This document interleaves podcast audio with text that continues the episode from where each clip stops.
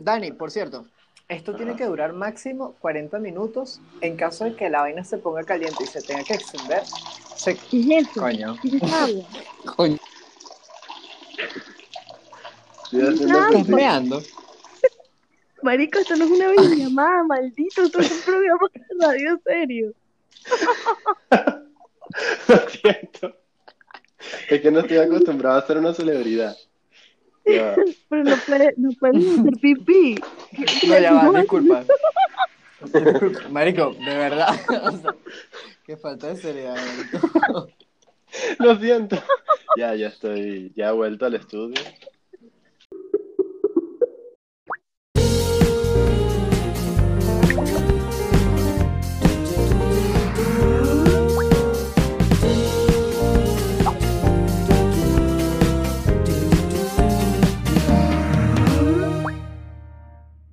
Hola amigos, si están escuchando esto, quiere decir que deben estar en su casa cumpliendo con la respectiva cuarentena y que además estás oficialmente en nuestro podcast, en tu podcast favorito. No jodas, salimos.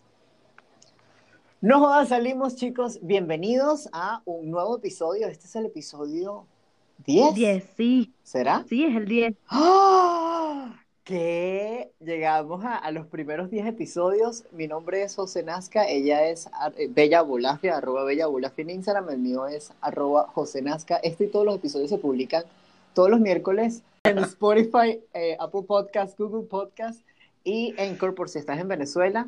Eso es una herramienta súper útil donde nos puedes escuchar. Eh, si nos escuchas en donde sea que nos escuches, por favor síganos y danos estrellas y danos reviews para aumentar en popularidad dentro de la plataforma y que más gente nos escuche. Ah, Eso, eso, El día de hoy venimos con mucho más contenido y con una sorpresa, porque, bueno, si escuchan bulla o si escuchan algún niño llorando o algún roommate quejándose, es que obviamente estamos en nuestra casa y no estamos en el estudio grabando.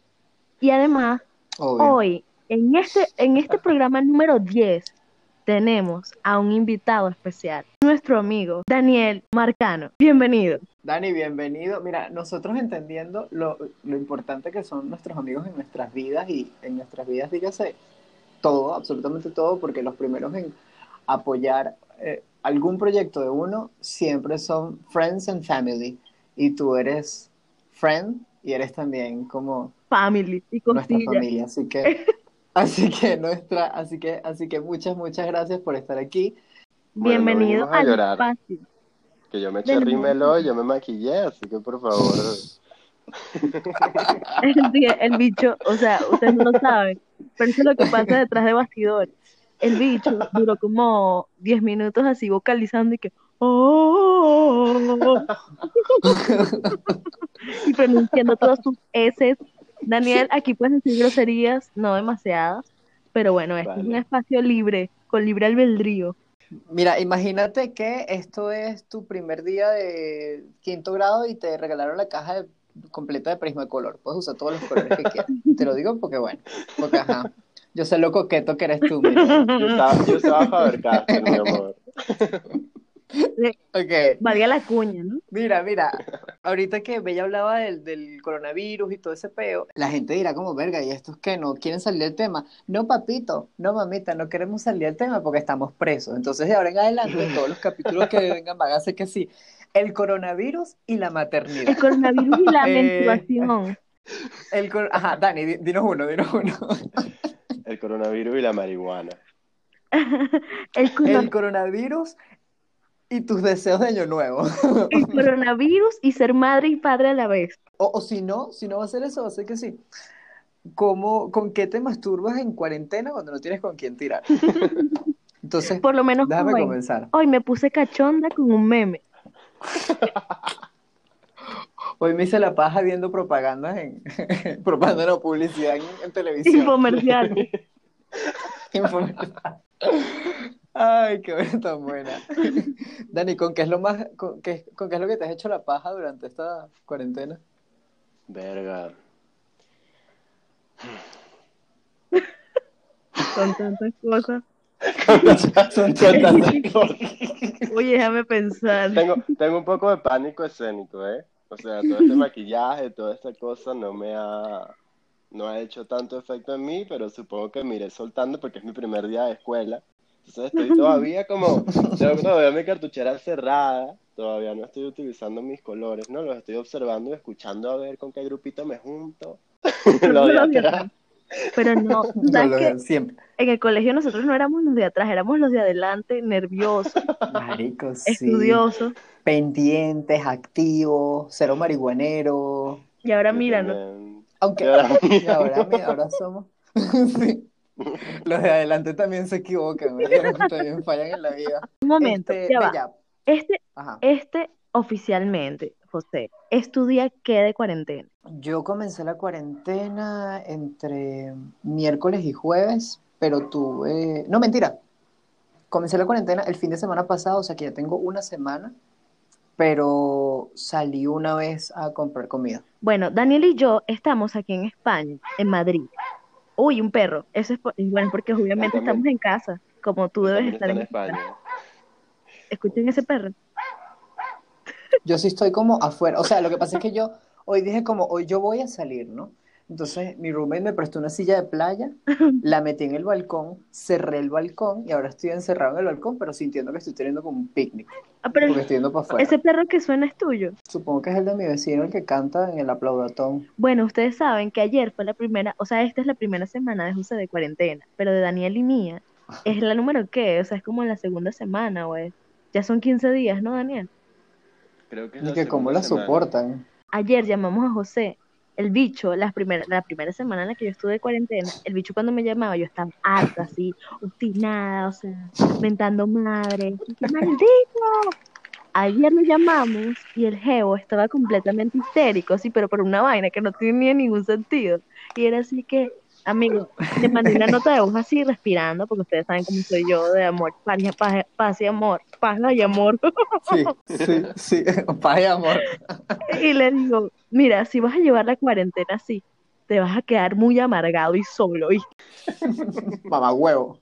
y claro, su respectivo mamagüevo que no podía faltar. Yo lo- les quiero decir que lo más loco que he hecho durante esta cuarentena ha sido probar la copa menstrual. Ok, ¿qué tal tu experiencia? Usted, o sea, yo he revisado demasiados videos y justo la cuarentena dio con que, bueno, viniera la menstruación y probar la copa menstrual por primera vez. Y la vaina, yo estuve viendo videos y todas las evas son demasiado hippies, así que no, la copa es una maravilla. Este es el primer contacto con la sangre. No, Bella Bulafia no fue así. Bella Bulafia, Era que sí, una escena, una escena de, la escena de la niña pelirroja de en It, cuando todo el baño se llena de es, sangre. es la de Carrie. Esa. Y esa vaina, chamo, te lo metes en la, en la totona y tú sientes que cuando lo vas a sacar, se va a venir. ¿Sabes cuando los magos sacan cosas de un sombrero? Así se va a venir un chigüire, va a venir pelo, va a venir un pirata, va a venir Un secador, los chicles que te tragaste en el colegio. Mis colores. todo, la chuleta, todo, todo. todo menos. Marica, tú sabes que yo también tengo todo menos Todo la sangre. menos la Tú sabes que yo- ahorita que lo dices, eh, yo también tengo como un cuentico copa menstrual. Y digo que yo lo tengo para meterme en ese cuento, pero en verdad no es una historia mía. Una vez yo fui una chata, juro que no era una charla de copa menstrual, sino de gente como ecológica, hippie, Copa menstrual. fumamos marihuana. gente, o sea, O sea, una- una... reunión donde todas las jevas seguramente Es una gente que es blanca pero quiere ser marrón. Coño la madre. Yo la madre. Eso, digamos que era gente como hippie, pero súper privilegiada, ¿no? Entonces, eh, la jeva que estaba al lado de mí, una modelo espectacular, marica, eso fue aquí en Medellín. Ese fue el día en el que yo descubrí la copa menstrual, por cierto. Ella nos contó a todos, así como que ella cultivaba su sangre, Ah, sí. la que se sacaba de la copa. Sí, estoy hablando con una Entonces amiga. ella iba y se metía como en el bosque y lo plantaba y le rezaba que sea la Pachamama. Se llama sembrar, no sé sembrar quién. luna. Marico, o sea, eso, es- eso me parece, o sea, me parece cool, pero es como, suena como raro. O sea, imagínate que te pare la policía en el medio del bosque y tú tengas una bolsa llena de sangre. O sea, que- ¿Cómo le explicas tú a la policía que tú no crees en, la esoteri en el esoterismo, sino que tú crees en la luna. No, no, yo estoy súper de acuerdo con esta vaina, me parece súper linda. Soy así súper hippie. Eh, me, me encanta. La verdad lo haría demasiado. Incluso tengo amigas que, que pintan con la menstruación. O sea, pintan cuadros. Pero bueno, eso ya, Maravilloso. ya- Yo estoy todavía desbloqueando algunos niveles, algunos patrones. Pero bueno, Todavía, todavía, todavía no llegas a eso. ustedes se preguntarán la verdadera presencia de Daniel aquí y el verdadero sentido de este, de este programa, que, que, bueno, vamos a buscar un nombre, el nombre con- correcto, que no será algo que tenga que ver con cuarentena. Eh, es- vamos a hablar de la cuarentena y relaciones abiertas, Open abierta. relationships. Relationship, porque claro, como nosotros no tenemos relaciones, no podemos hablar de algo que no tenemos. Exacto. O sea, la gente puede esperar eso de cualquier persona menos de mí. Entonces yo le dije a Bella como, marica, si quieres traer a alguien que hable de eso, por supuesto que tú tienes mucho más chances que yo. Yo ni de vaina. Entonces vamos a traernos a la Danielita. Entonces, No, pero Ladies tam- and tampoco te trates así, tampoco te trates así, tú lo vas a lograr, tú vas a ver. ¿tú crees, amiga? No sé Sí, si yo, o sea, si no lo he logrado con uno, no creo que pueda con dos o más. Daniel, em, queremos saber qué significa, o sea, qué significa para ti tener una relación abierta. Tú tienes un novio ahorita. ¿Cuánto tiempo tienen? Tengo un novio y tenemos alrededor de mm, Yo no se acuerda, ¿viste? ocho meses. Pero es porque son una pareja Ah, abierta, no se Bueno, la verdad es que esa, esa es una de las cosas que tiene esta relación. No sé si pasa con todas las parejas abiertas, pero en cuanto a esta, no.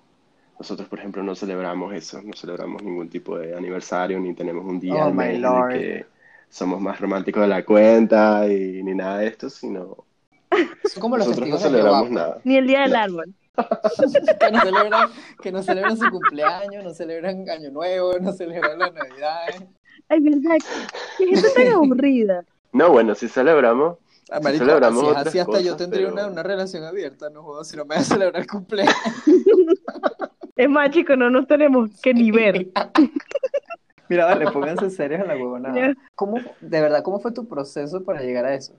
Bueno, mira, yo te voy a comentar muy rápidamente que un día escuché sobre la terapia de choque y al día siguiente lo hice. Me enfrenté con, con algo que me aterraba muchísimo porque desde hace mucho tiempo, hace como un año y medio, tras mi última relación antes de, antes de él, Vamos a llamarlo, Em, vamos a llamarlo Rafael, porque siento que en algún momento vas a hablar de muchas personas al mismo tiempo. No, en serio. vamos, vamos a llamarlo Rafael. Pero lo que ocurre antes de Rafael es que yo había tomado la decisión, ¿no? De que mi siguiente relación iba a ser poliamorosa, porque yo me voy a los extremos. Yo paso de eh, un monógamo tradicional a, bueno, vamos a ver qué Exacto, es porque, esto. porque cuando yo Tengo te una amiga conocí, tú que- súper tradicional en ese tipo de cosas. O sea, literalmente cuando lo conocíamos era ama de casa. O sea, nos hacía Era una ama de casa. Ya va, yo quiero, quiero rescatar este momento desde que el 14 de febrero, Uy. en el que nos hizo cupcakes, se cayó a gritos con Sí. el exnovio.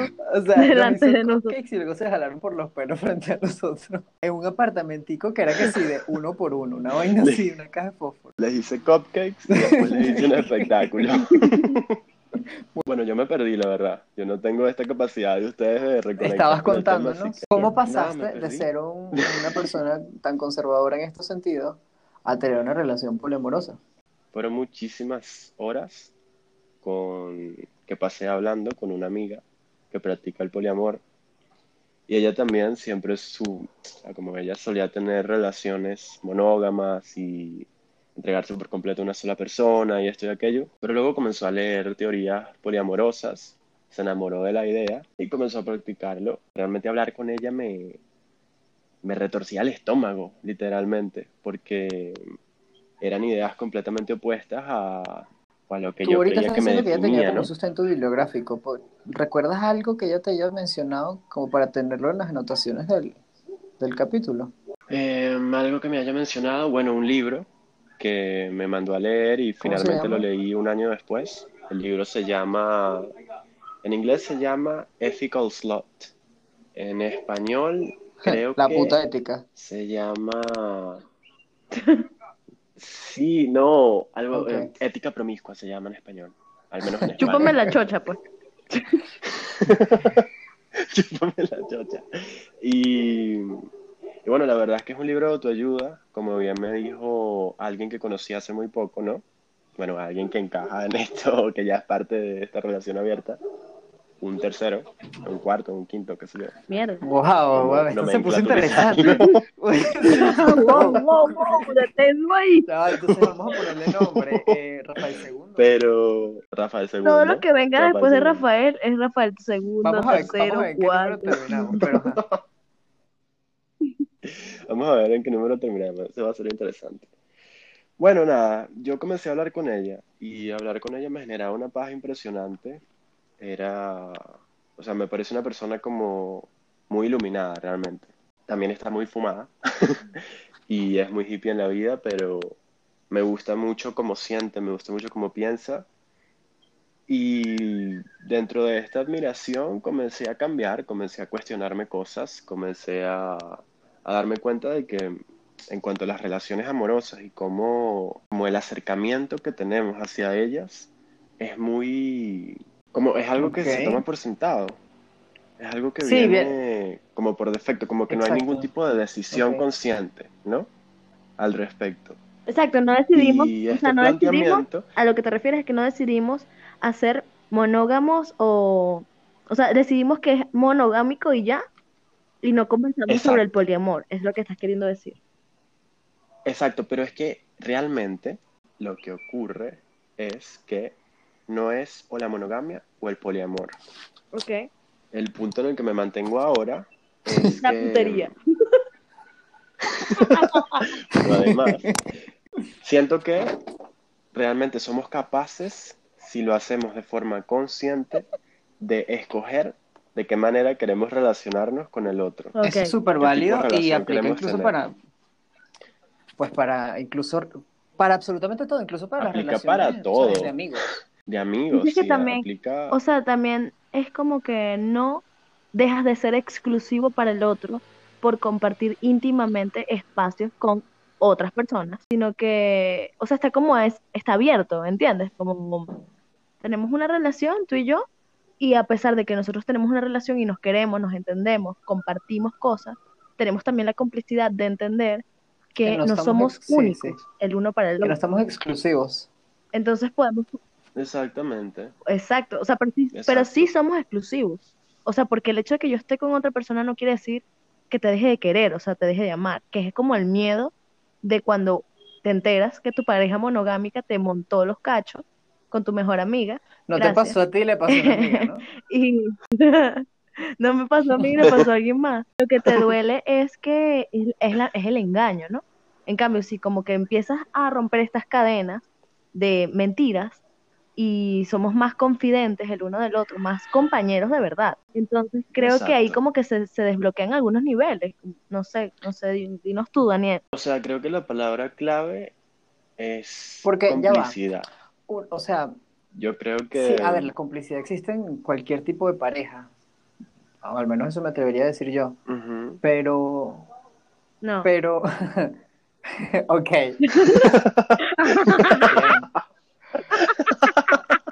Por supuesto, yo nunca he tenido una, ¿no? Pero, en- o sea, ¿cómo se lo dijiste tú a él? Cuando se lo dijiste, coño, párame bola.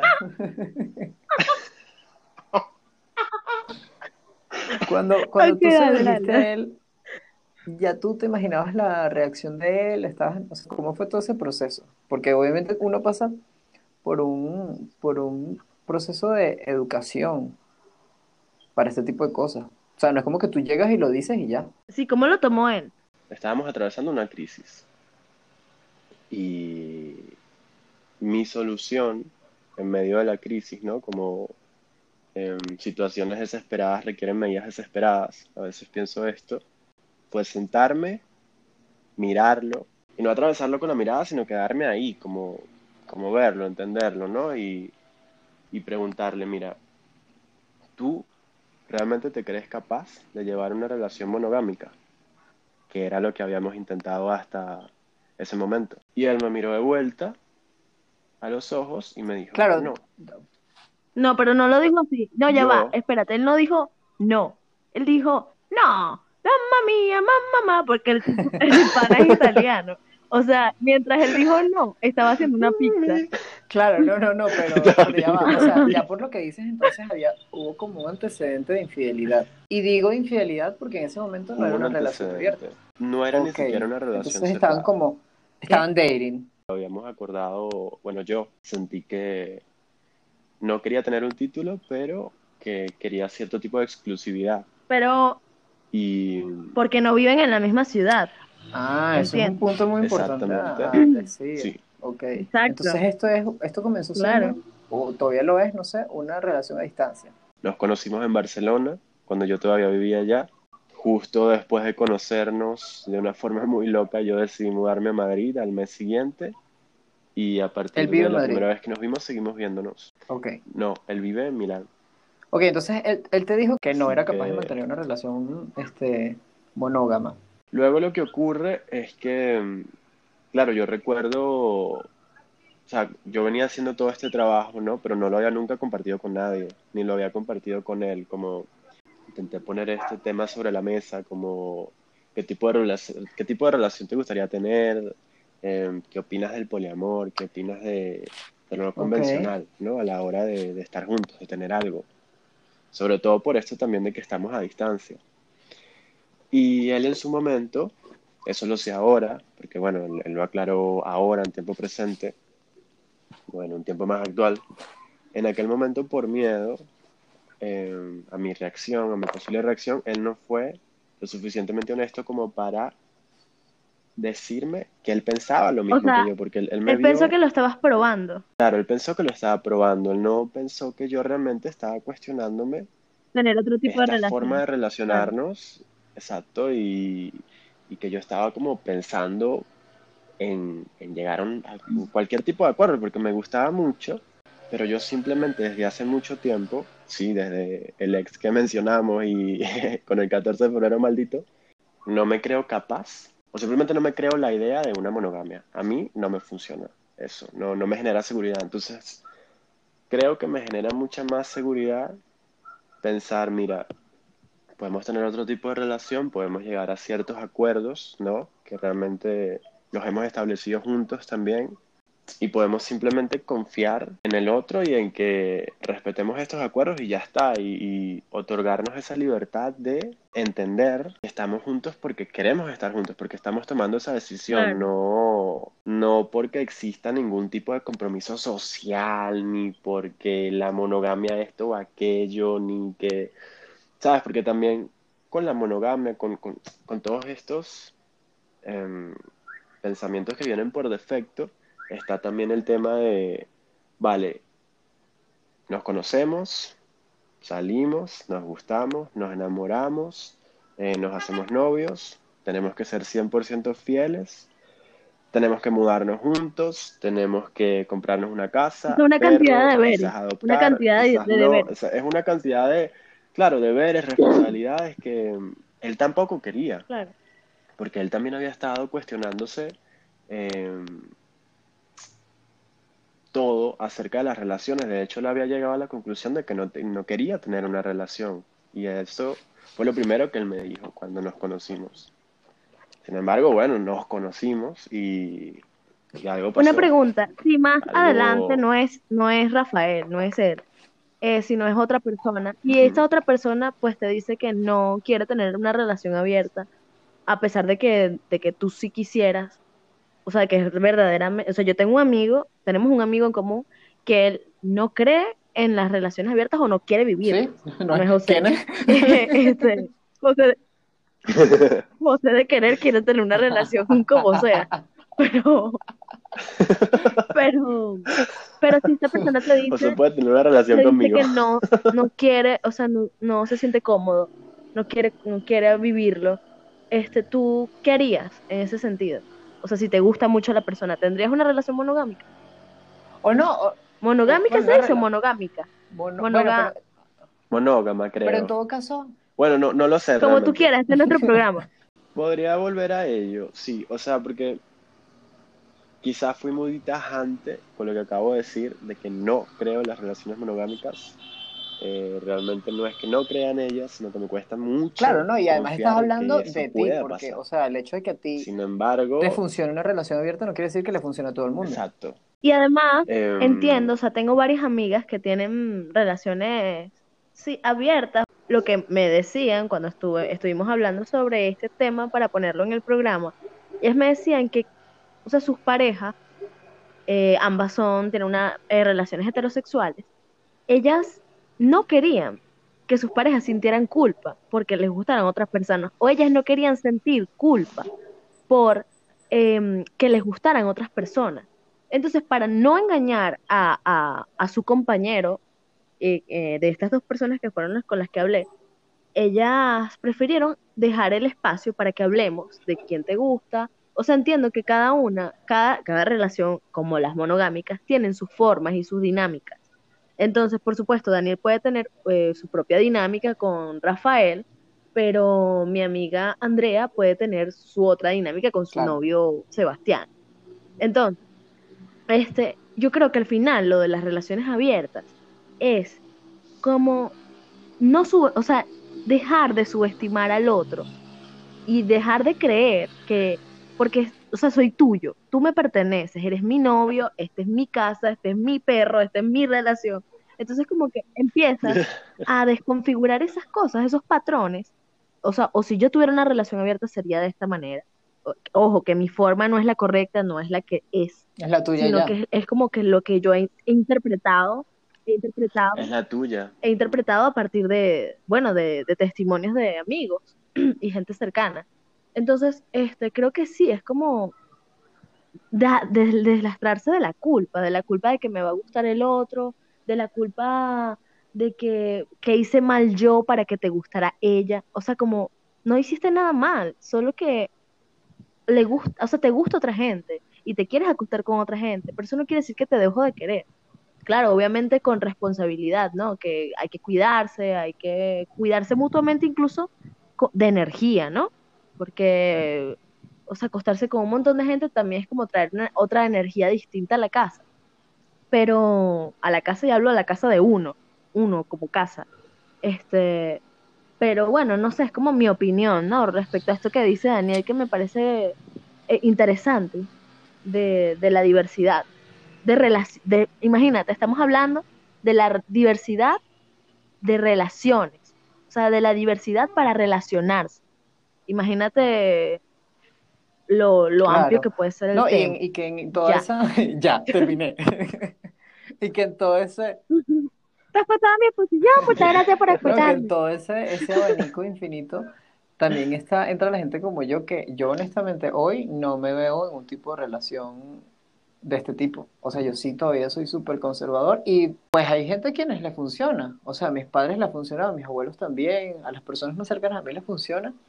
Este, y yo creo que si mi pareja me lo llega a proponer en algún momento, pero que sería como muy retador para mí, ¿no? Porque mi primera, mi primer pensamiento creo que vendría desde la inseguridad del tipo, ¿le va a gustar Claro. más que yo? ¿O cómo vamos a hacer? ¿Cómo? A ver, porque una de las cosas que yo tengo es, Dani, ¿cómo es la dinámica ahora? Tipo, si él no te responde, ya tú asumes que estás, que él está con alguien más, o tú le, o si él te invita a salir, tú le dices, no, mira, es que me voy a ver con alguien.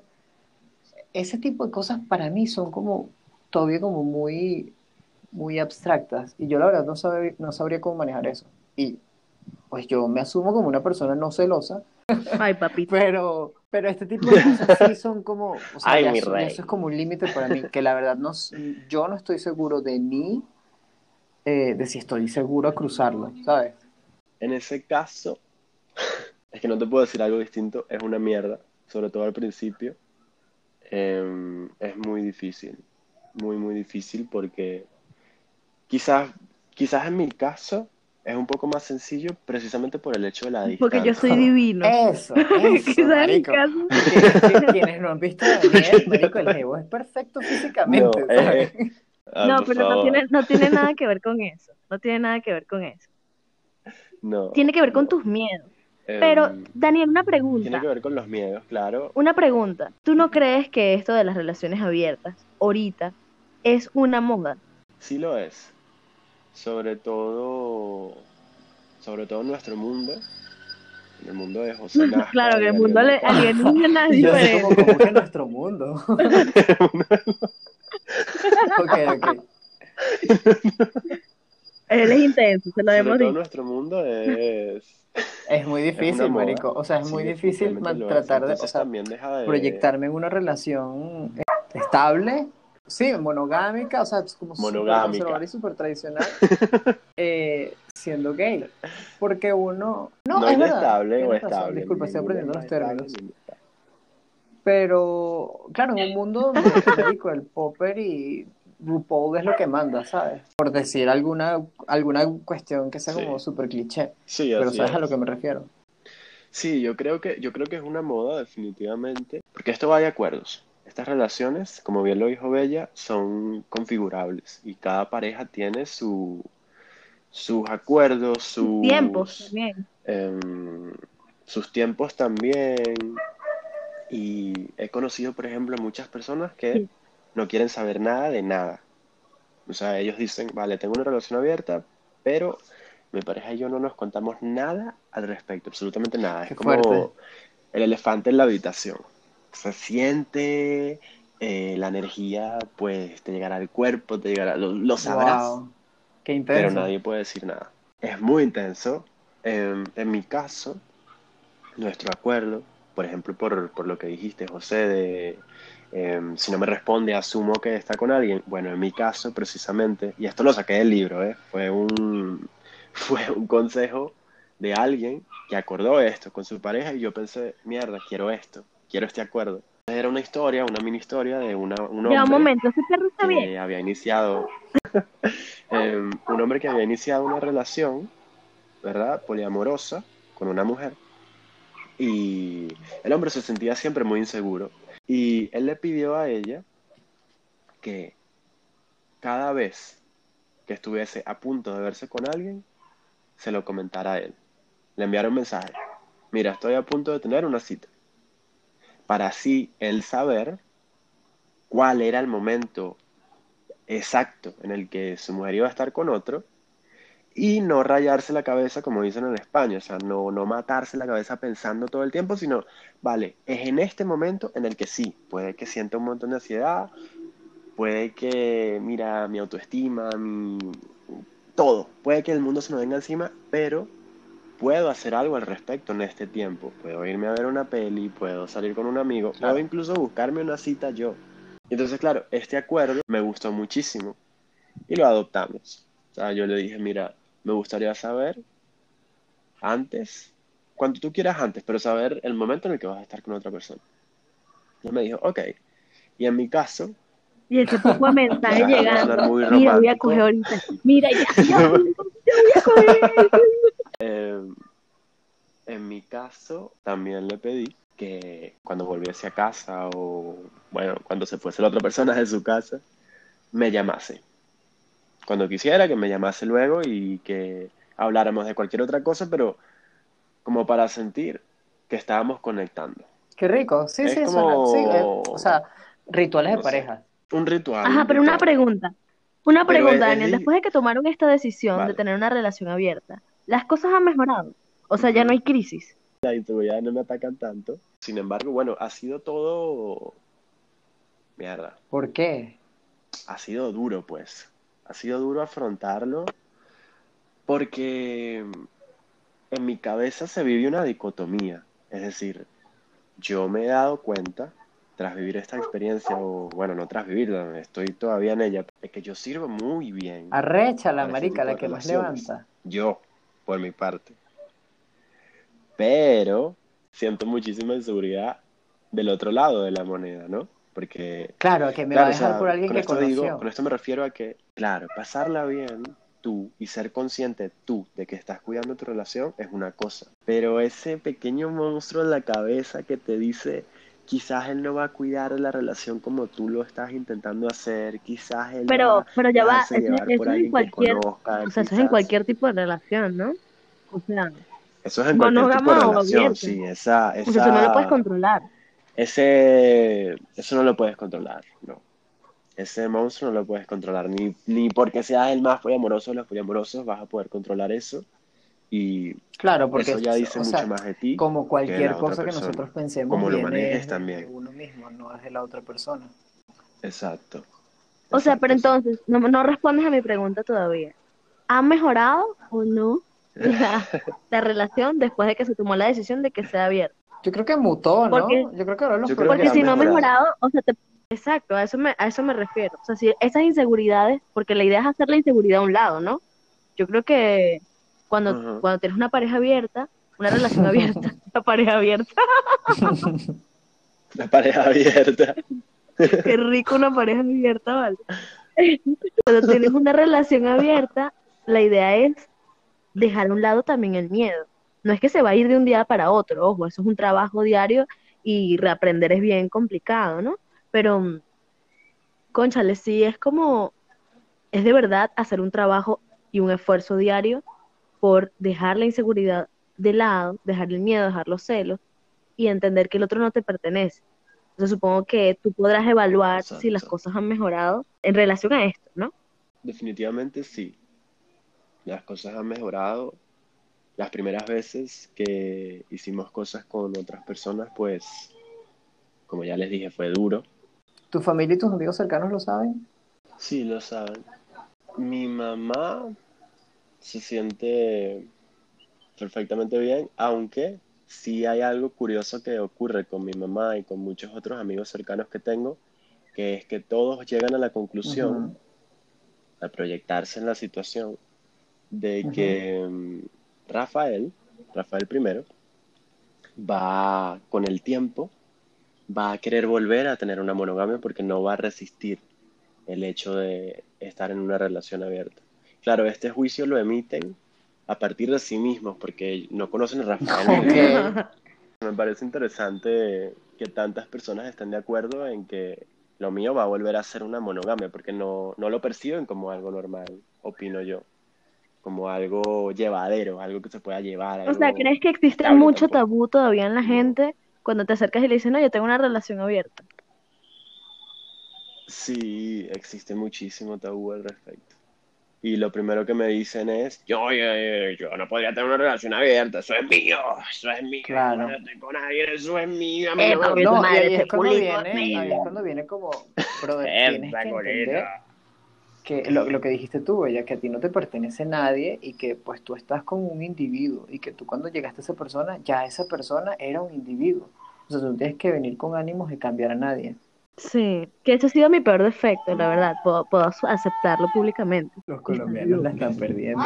¿Qué está ocurriendo? Dani, consejos, o sea, si una persona quisiera contarle esto a su pareja, pero no sabe cómo abordar el tema, ¿qué le, recomen- qué le recomendarías tú? Mira, te, te estoy montando una arepa. Por cierto, te Por tendríamos una ¿quieres hacer relación este abierta. sábado?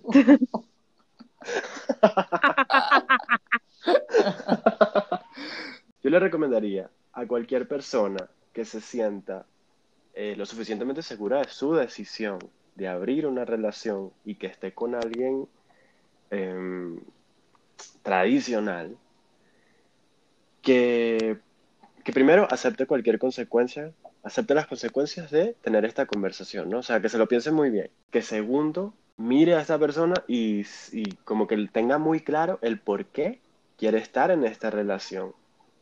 ¿Por, por qué así y por qué cambiarla a esta otra manera? ¿no? Como tienes que estar muy seguro de, de por qué estás en donde estás. ¿Cuál es el fin? ¿Qué, qué planeas compartir? ¿Qué... Porque si no, todo se puede también transformar a una... algo muy oscuro, ¿no? Sí, yo creo que en esta vida hay que, hay que probar de todo, señores. Prueben todo, prueben todo lo que puedan.